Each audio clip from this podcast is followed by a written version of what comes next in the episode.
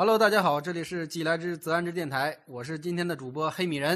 Hello，大家好，我是今天的主播大伟哥。今天呢，我们有嘉宾到来，小米同学。大家好，我是今天的嘉宾小米。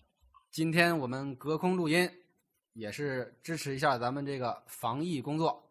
我突然想起来啊，最近大伟哥你吃肉了吗？哎呦，你要不说这个事儿，我还真想不起来吃肉这个事儿了。我们家上次吃肉应该是在年前，完了包了一次饺子，到现在的话没有吃过肉了。对，这个从年前猪肉涨价特别厉害啊。嗯，我个人是不怎么爱吃肉的。大伟哥，你是肉食动物？那必须是肉食动物啊！虽然说不是特别喜欢肉啊，但是这个肉有这个蔬菜里边所不包含的营养。营养元素，我要吃到蛋白质，我要吃到蔬菜、维生素，我我都是根据营养才来选择食物的。从我看来，吃肉这个事儿应该是从小的习惯。比如说，你爱吃肉、爱吃菜、爱吃什么？你像我爱吃花生，我并不是说我从小就认识到了花生的营养成分，我想吃我就吃了。难道你们想吃肉不是因为你们想吃吗？因为身体缺了，所以才想吃啊。好，我竟无言以对。大为哥同意这种观点吗？啊，我很同意小米的说法啊。确实，我们人体要保证身体健康、正常的新陈代谢，必须要补充所必需的这些营养。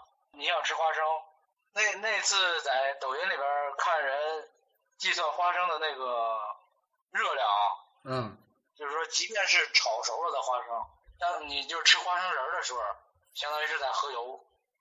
那吃猪肉不是更是直接也喝油吗？这现在的猪肥肉多，瘦肉少。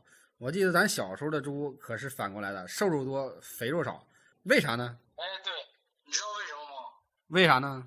因为现在的猪啊，运动量都特别小，就跟咱们人似的，运动量少了就开始长肥肉，运动量多了呢，肥肉就转化成瘦肉了。呃，黑美人，我想问一下，你你小时候你家养过猪吗？呃，养过，而且养了很多年。呃小米，你家养过猪吗？我家没养过，我家连这种经济的牲畜从来都没养过，都是养宠物。看来是富贵家庭出身，养宠物。我们从小都没养过宠物，我从小就被当宠物养着养大的，跟小牲口一样。牲口不是来干活的吗？宠物是不用干活的，是被宠着的。咱俩之前不也聊过好多这个干农活的事儿吗？那不就跟当小牲口是一样的吗？嗯，确实是这样的。这个养猪呢，首先得有一个猪圈，而且每年过年的时候呢，要在猪圈上面贴一贴一个那叫什么呀？这不叫春联儿啊，也是春联儿，生猪满满圈，生猪满圈是吧？肥猪满圈，肥猪满圈。啊，寓意呢，就是一定是肥肥壮壮的，到时候能够卖个好价钱。跟人口平安的意思是一个一个寓意，是吧？对，是这个意思。呃，我是想说这个肥猪满圈上联儿，然后清水满缸是下联儿，我一直是这么认为的。横批呢？横批是人口平安。哎，大伟哥，你养猪的时候，你们跟那个猪的呃猪吃食的那个槽子叫什么呀？猪铲子啊，对，我们叫猪灿子，就是儿化音一点儿，灿子啊，我们是铲子，啊。铲铲。呃，一般都是那种一个水缸的下半截儿，是吧？或者是那种长长方形的石槽，我就见过这两种。说实话，我只见过长方形的这种，没见过那个你说的第一种啊。就是长方形的这种呢，它适合两个猪或三个猪一起吃。你从一头把这猪食倒上去之后，它就能均匀的流开，这样三个猪、四个猪就可以一起吃了。你的这个形容让我想起来公共厕所里边的小便池。这个也算科普了一下，因为我们没去过男厕所。你们家养猪应该养的是肥猪吧？就是那种吃肉的猪。养肥了之后用来吃肉的，它是不吃肉的。我们那儿管这种养养大了用来吃肉的叫肥猪，对它进行阉割，只是用来育肥，肥了之后就可以杀了吃肉。啊，对啊，都是这样嘛，敲猪嘛。我们我们家呢，以前还养过母猪，就是专门下崽儿的母猪。应该是我十几岁的时候吧，十二三岁的时候，养了一头母猪，就是为了下小猪。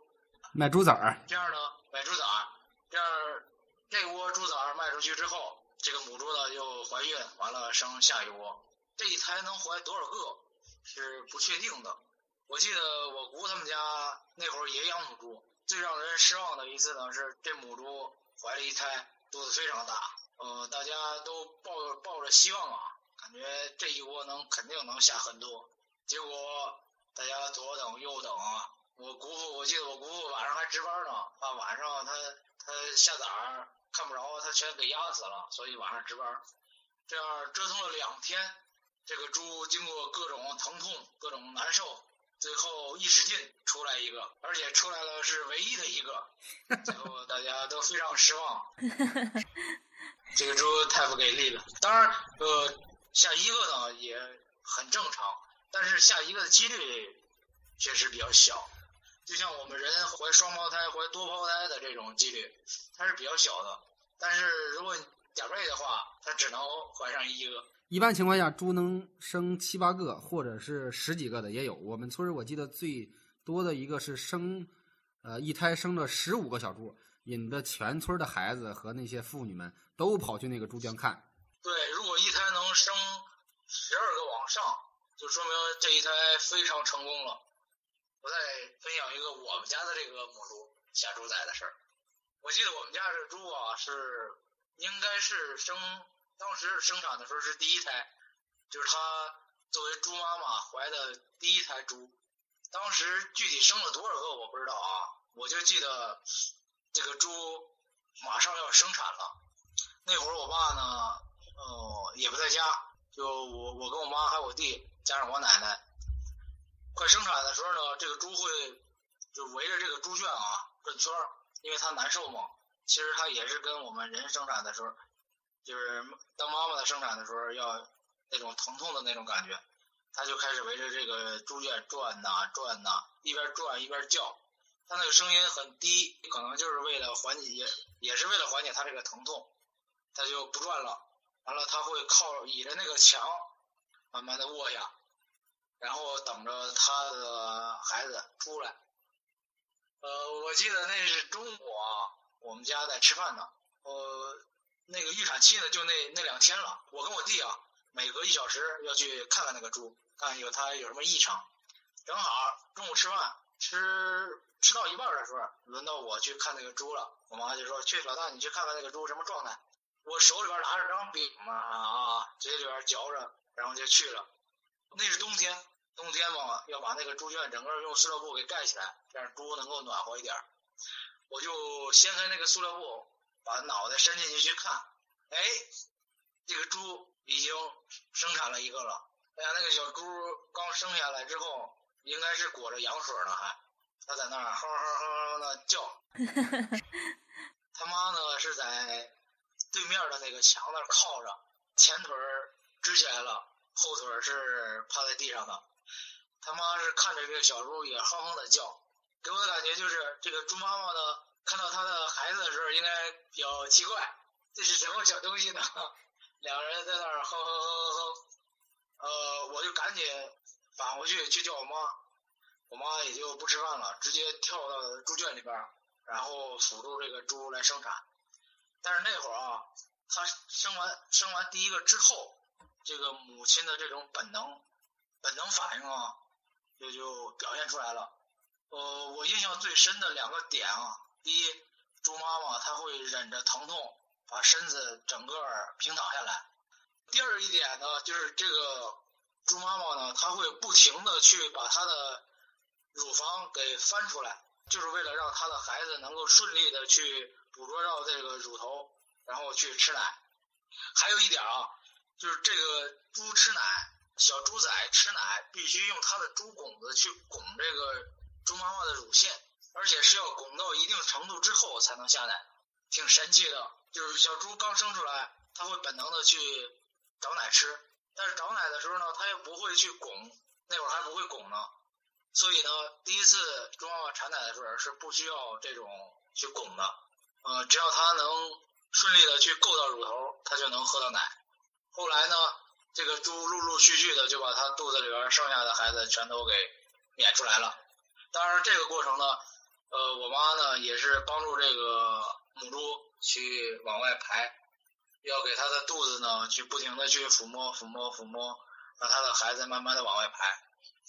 那会儿说实话，我挺佩服我妈的，她作为一个女的，居然胆子那么大，直接跳进去，一个个把她的小猪仔接出来，接出来用布擦干净，然后把这个猪仔放到猪妈妈的那个乳房那儿，让孩子立马去吃奶，整个过程都非常的顺利。有丰收的喜悦是吧？对，就盼着能多生点儿，多生一个他就多卖一个钱，因为猪妈妈在带这些猪崽呢，就是一个也是带，两个也是带，所以说十个也是带，十五个也是带。那个我们家那个母猪，我记得最少是养了五年，完了到最后可能它的生育能力就没有那么强了，就把它给卖掉了。当时卖的时候，我们家里边人都非常的情绪非常低落，真的在我们家生活了这么长时间，卖了这么多的力，创造了这么多的利润，最后要走了，因为那会儿他生育能力没有了，卖了基本上就是上断头台，完了换成猪肉被人们吃了，感觉挺挺残忍的那会儿。你刚讲这几个，我有点感触啊。我补充两点：家里养的这个牲畜的 怀孕时间有一个口诀，叫猫三、狗四、猪五、羊六、牛七、马八、驴十二。驴十二呢，对，这个怀孕的月份嘛，所以猪是五个月，一年的话两胎呗。可以生产生产两胎，对对对生产两胎。对，还有一个，你刚才说，呃，你家那个猪生小猪的时候，阿姨跳进去去帮猪去助产，特别勇敢。我是觉得是你太胆小了。我跟你说，我小时候经常跳到猪圈里边去。去去抚摸猪吗？嗯，不是，跟你说一说。呃，先从喂猪说啊，啊、小时候喂猪一般都是拿一个桶，把泔水啊，把一些剩粥剩饭倒在里边儿，对吧？加点儿这个麸子，加点儿乱七八糟的东西，对，加点儿糠，对，加点糠，呃，搅一搅，和一和，然后呢，一般都是我跟我哥俩人拿一个棍儿穿到这个桶里边儿抬着去，或者是我跟我妈去，这样来来回回的猪就认识你了。因为我们家那个猪圈是在一条路的旁边，有时候我从那条路过，他见了我之后就跟见了熟人一样打招呼：“嘿，小伙儿，你干啥去？”就这意思，就是干还不给我来快点的给我弄猪食。对我感觉是大概那个意思啊。有时候猪会这个着急的、饿的，它会把前蹄儿搭到那个猪圈的墙上，是吧？朝着外哼哼。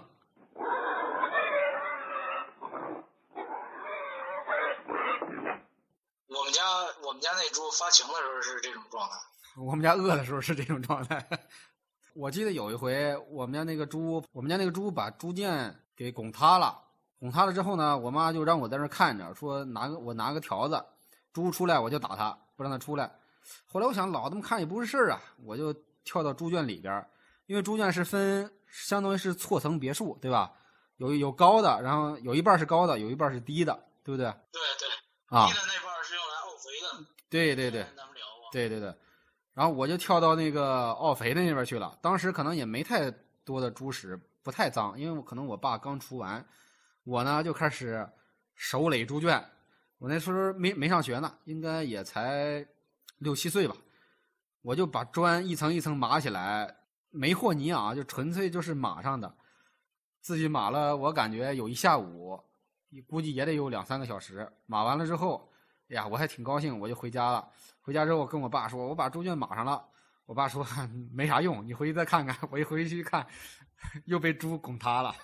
你们家那猪很调皮啊，对，那时候比较大了，应该是两头猪还是三头猪都在里边。我记得是有一个白色的猪，有一个呃白底黑花的猪，另一头猪是啥我忘了。那三头猪就在我身边来回的跑，来回的动，叫什么的，我都不怕，没事儿，因为我觉得就大家天天见面，低头不见抬头见的，跟老熟人一样，从来没有害怕过。我也不是说怕猪，我就是担心，因为它是猪妈妈嘛。啊，你怕有那个护崽的行为突然出现是吧？啊，对，是这情况。哦，就是它是猪妈妈，而且它刚刚生了它的第一个孩子。如果我去动它的孩子，它很有可能去攻击，对我发起攻击，来保护它的孩子。明白明白。呃，说起这个攻击性，小时候村里常有一个场景，就是某一家的猪从猪圈里越狱逃跑了，然后满一家人满村去追猪，是不是？啊，对，有这种情况。所以说聊到这儿，我就感觉为什么我们那会儿啊，我们小时候吃的那种猪肉瘦肉多，肥肉少。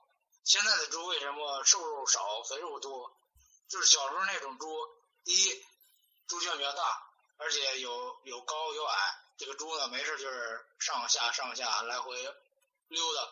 第二呢，他们实在太闲了，就拆个猪圈，拱点土，就是它的运动量比现在的猪要大。对对对，而且那边以前的猪圈都是向阳的，都可以晒太晒太阳，现在猪圈可能都是封闭式的。养猪场为了降低这个猪的能量消耗，就是为了更多的让肥料转化成肉，它一个猪舍里边养十来头猪，这样猪呢吃完了它也就运动不了了。而且猪皮的颜色跟它见不见阳光有很大的关系。我记得我们小时候养的猪都是白色的，后来我上初中，我们家在养猪是在道房里，就没有窗户了。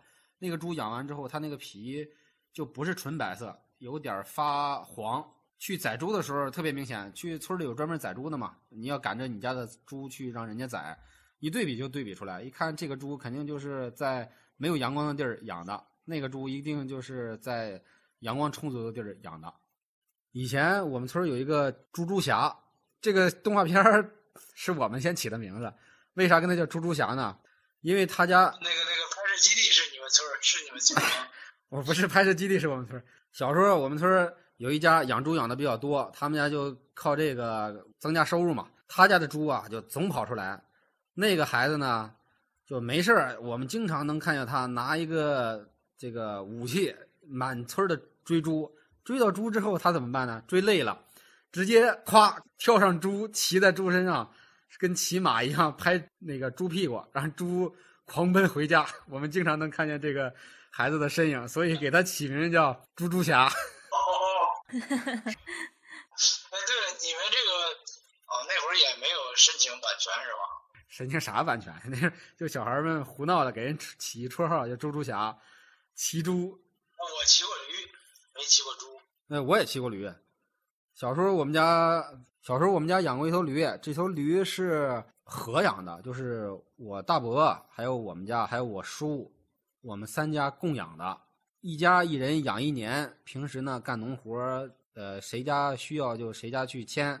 当然那个吃麦秸秆啊或者棒子秸啊这些，就是三家都一起供，因为没什么经济成本嘛。呃，有一年轮到我们家了，呃，我们家是养在道房，道房的正中间那一个那间屋子，所以正跟我们家那个堂屋是正对着的。于是呢，就是我们从堂屋一掀开门帘出去之后，就看见对面一张大驴脸。道房，因为我们在那个我爸在道房给留了一个大窗口，就没上窗户，其实就是一个大窗洞。那个驴呢，正好站在道房里边，驴脸朝着院子，一出门口就跟驴来个面对面、脸对脸，就像咱俩现在一样。就是我那条驴刚到我们家的时候，我不太敢接触它，嗯，每次喂都是我爸喂。后来呢，我觉得哎，看它拴在那儿也不动，是吧？跟个傻子似的不动，哎，我就偷摸的走过去，伸手摸他的那个驴脸。就从他的那个额头一直摸到他的嘴，哎，摸一下。第一次摸他闪了一下，躲了一下。第二次摸呢，他不动了。哎，我一发现，哎，这事儿挺好玩后来每次我要去厕所，都要经过驴脸门口，我就去摸一下，他就跟我熟了。啊，后来干农活的时候也比较听我的话，我一牵着就能走。这是我跟驴的一段友好相处。说到驴呢，这个作为一个保定人啊。首先想到的就是驴肉火烧，保定驴肉火烧圆形的，而且呢，作为保定人，我每到一个陌生地儿啊，在想吃饭的时候，就是开始琢磨的第一个事儿就是这儿有没有驴肉火烧。哎，保定驴肉火烧也是圆的，是吗？那个只有河间的驴肉火烧是长的，是吧？保定的是圆的，我们那儿也是圆的的，是那我们那儿也是圆的。你们那儿你们那儿是保定传过去的，肯定是圆的。别瞎扯。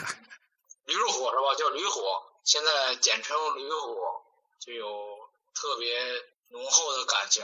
走到哪儿，只要吃到驴肉火烧，就不想家了，因为这是家乡的味道。呃，现在呢，驴肉火烧又衍生出来的一种呢，就是大饼卷驴肉，用那种那叫什么饼？那个千层饼，那个什么什么锐角什么扇形饼，那个那个怎么说来着？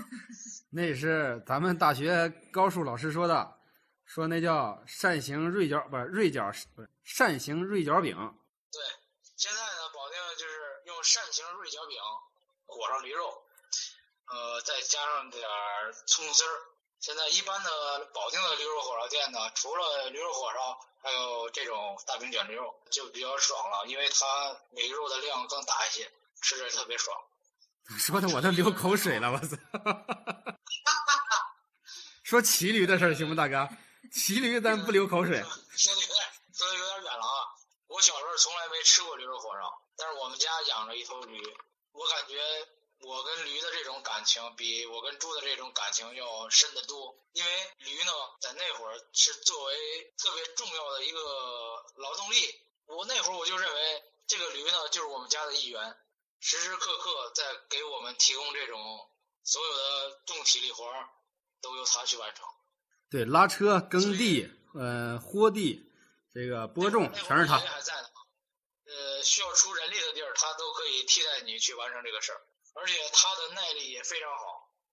我爷爷那会儿还在呢，我记得是每到农忙的时候，就是特别累的时候，我爷爷要给这个驴呢额外的增加一些营养，给它一些玉米啊，或者是小麦啊这种，就是这这种粮食，让它吃的更饱一些，而不是说跟平时似的只吃一些草啊，吃一些秸秆。后来呢，有了好像是有了这种饲料，又额外给它会增加一些饲料，让它吃的结实一些。这样的话，干起活来它的耐力更好。是不是也是为了让你能够骑得更顺利一点，不给他压塌了？是不是？那会儿呢，我才不到十岁。那你骑它的时再候，说了，这个驴，这个驴，即便是驮一个成年人，他要压塌了，这还叫驴吗？那你那不就肥驴了吗？那你是怎么骑它的呢？我其实当时我爸把我把我放上去，我记得是那天干完活儿回到家之后把车卸了，我爸就把我放到那个驴背上面了，他在前面牵着那个驴，在我们家院子里边走了一圈，那是唯一一次骑驴。啊，你说这个骑驴，我想起一个特别搞笑的场景。我们家是住在一条小街上，那条小街比较宽，大概相当于现在咱们公路上的高速公路上的两条半车道吧。然后我们那个小街的尽头呢，有一条特别窄的胡同，那条胡同呢，大概也就一米二。呃，我一个远房的堂哥，他家是住在这个小胡同里的。他相当于每天每次回家要穿越我们整个小街，再钻进那条胡同里。有一天呢，我那时候也特别小，我妈是洗衣服，就农村的妇女洗衣服有时候喜欢扎堆儿，在某一家的院子里或者在有太阳的一个地方，一边聊天一边洗。那天呢，就是我几个婶子呀、嫂子呀，还有我妈都聚集在我们小街的尽头，那有块平台，大家都在那洗衣服，边聊天边洗衣服。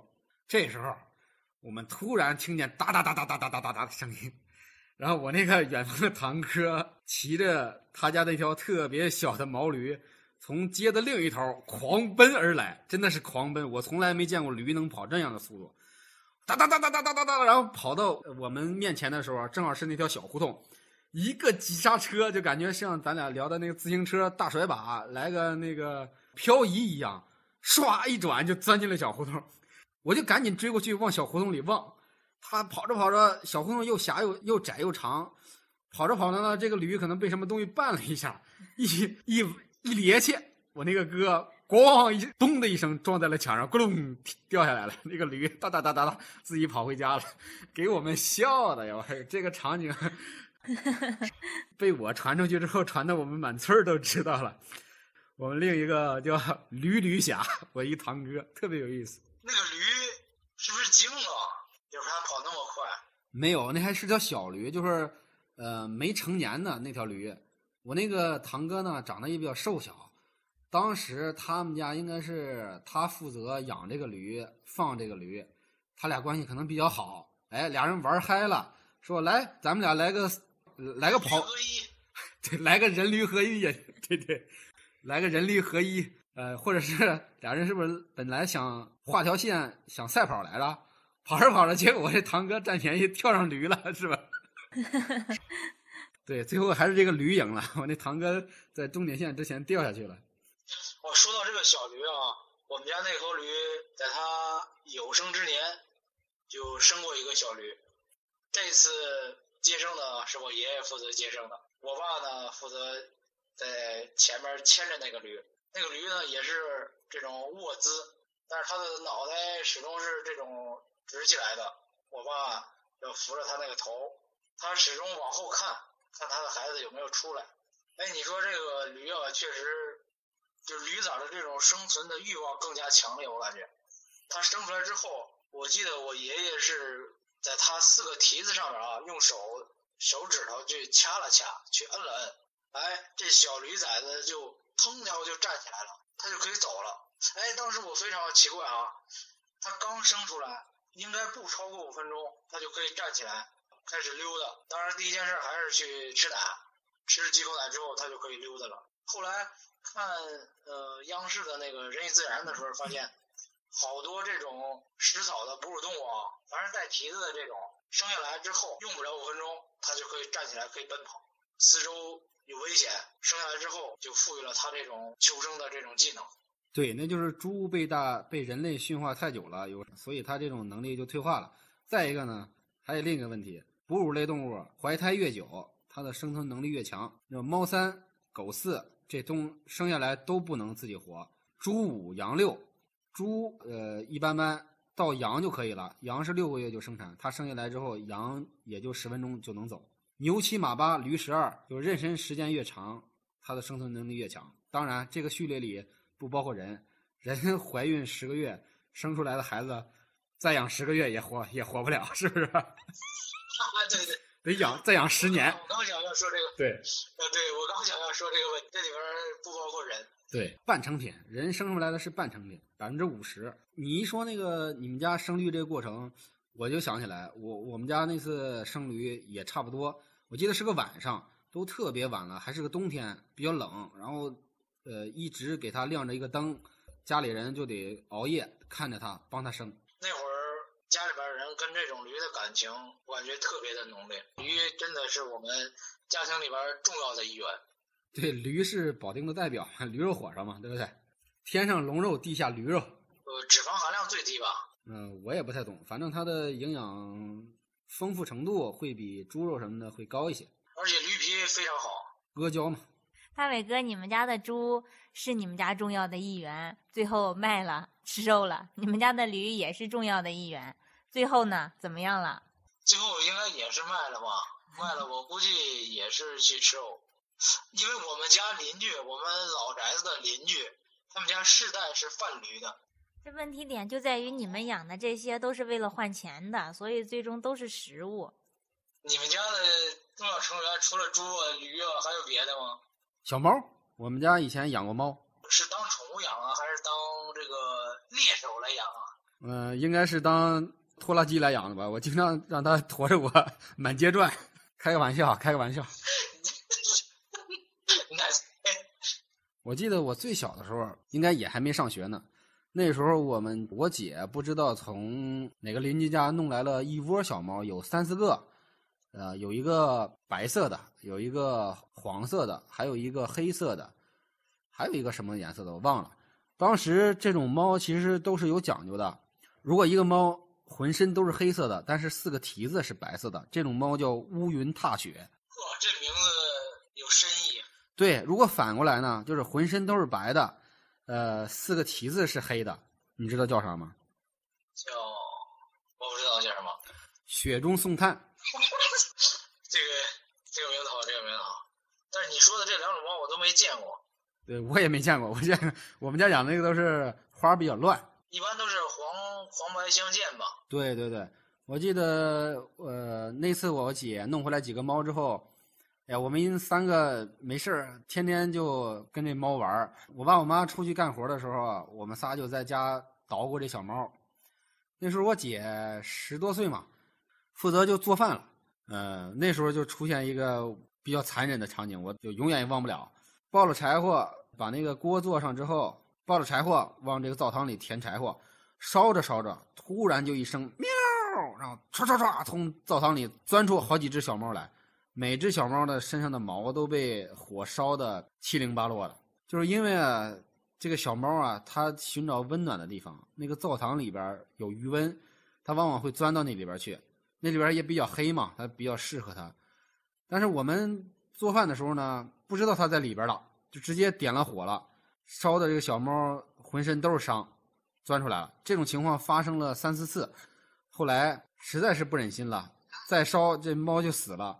我们每次做完饭，就拿三个砖头把这个灶堂口给堵上，而且做饭之前会拿那个掏火棍在里边扒拉扒拉、和了和了、叫一叫，确保小猫没在里边再做饭。以至于后来我们家就不怎么养猫了，我姐也再也没有养过猫，是觉得 实在是有点残忍。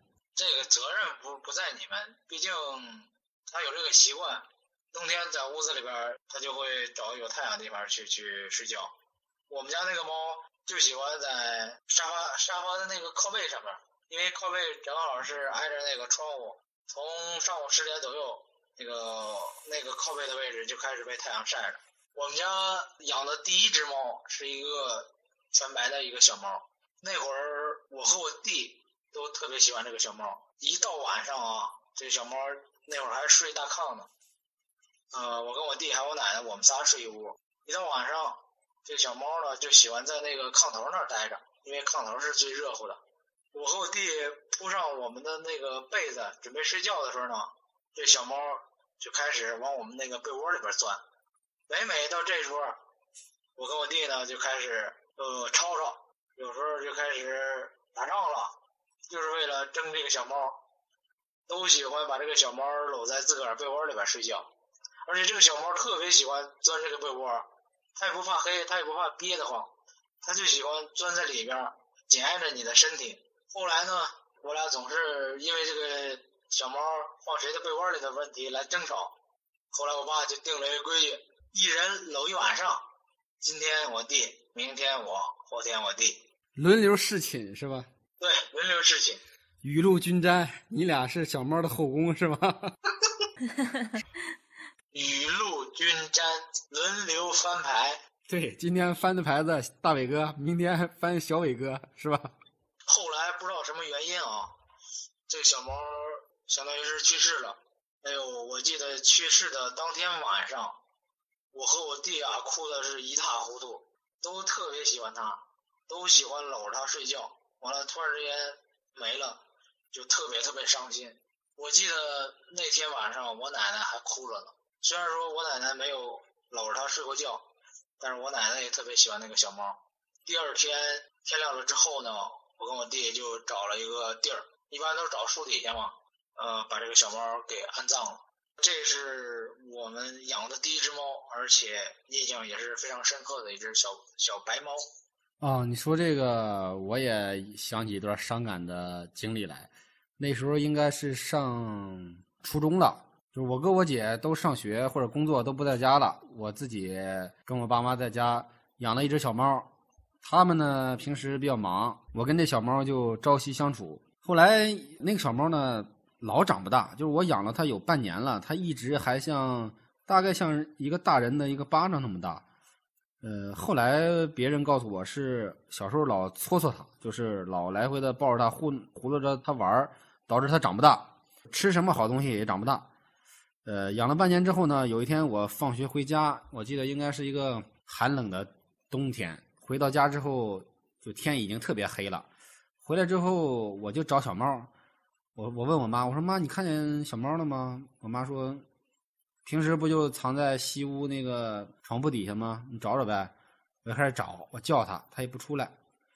因为每次放学回来之后啊，我都会抱着它之后给它抓虱子，因为抓那个猫身上的虱子还挺好玩的，抓着一摁，咔一声响，一摁咔一声响，还挺有成就感的。我特别爱抓着它，对，抓虱子玩。这天我放学回来了，满心期待回来，结果找不着了。哎，我说那跑哪去了？我又去东屋找，又去道房找，就反正把我们家能找的地儿，包括茅房里边我都找了。后来我又上房，上房顶上去找，也没有。我说那难道去呃院子外边了？我又到街上又找了一圈，还是没有。就这样，找了大概两三个小时，也没找着。我妈说：“你快吃饭吧，吃完饭再说。”我说：“我不吃饭，我找不着他，我不吃饭。”一直找，我自己就一直找，就在我们家这片找，找找找，我都感觉我都出现幻听了，就是有一点声响，比如说风吹这个树叶或者风吹这个棒子街的声音啊，哗哗的，我就以为是小猫的声音，我就赶紧跑过去听，到最后都晚上都八点多了，嗯，那时候一般睡得早的都已经关灯睡觉了，街上没人了，我就回去了。回去之后呢，我妈叫我吃饭，说还给你腾着呢，再不吃彻底凉了。我说不吃。我自己跑到西屋开始偷偷哭，那时候就比较内向，想念这小猫，知道小猫丢了，想哭吧还不敢当着父母的面哭，不好意思，自己偷偷的抹眼泪，一直就特别怀念它。我怀疑那个小猫应该是被谁给拿走了吧，因为它太小了，它也不敢。其实它平时不太敢去远处玩，一般就在我们家那个院子门口溜达溜达，就回屋了。我估计是被谁拎走了吧？当时自己就想，哎呀，如果是被人拿走了也好，我希望你也能够善待它，把它养大，这样我也就心安了。当时就是这么想的。当时我们家那只小猫死了之后，我总有一种幻想，总有一种幻想，就是哎，我哪一天我一出门，它从外边回来了。对对对对，就是这种，老有这种幻想，就是 真的一模一样，咱俩。对，就是你特别喜欢他，特别喜欢他，突然没了之后，总感觉他有一天会自个儿回来。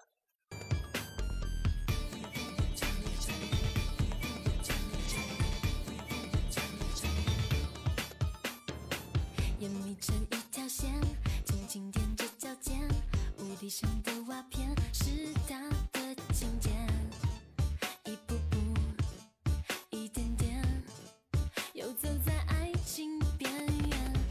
出现就出现，想不见就不见，想睡就睡一天，不理任何人，不会点，不上线，不会和任何人争辩。思念着他，但却又觉得危险。爱上他，为。